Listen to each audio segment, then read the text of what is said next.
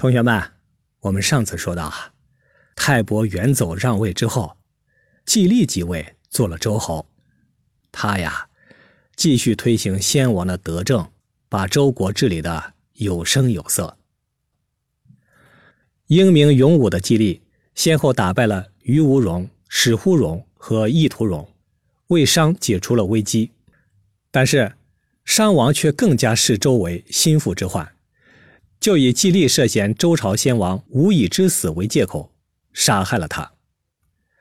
季历死后，在悲愤中即位的姬昌，在父亲灵位前发下誓言：“父亲，我一定要兴周灭商，为您报仇雪恨。”但姬昌深知，灭商绝非一朝一夕之事，必须进一步壮大自己的实力，才能在时机成熟时揭竿而起。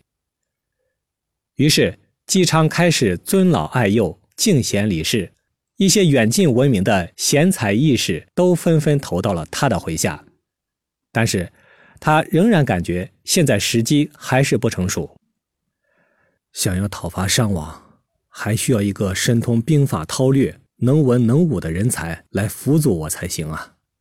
唉，可是这样的人才去哪里找呢？这一天。姬昌在外出狩猎前占卜了一卦，卦上说：“此次所得的猎物，非龙非螭，非虎非熊，乃是成就霸主之业的辅佐之臣。”姬昌解完卦后十分高兴，招来儿子姬发和一行随从，驾车上路了。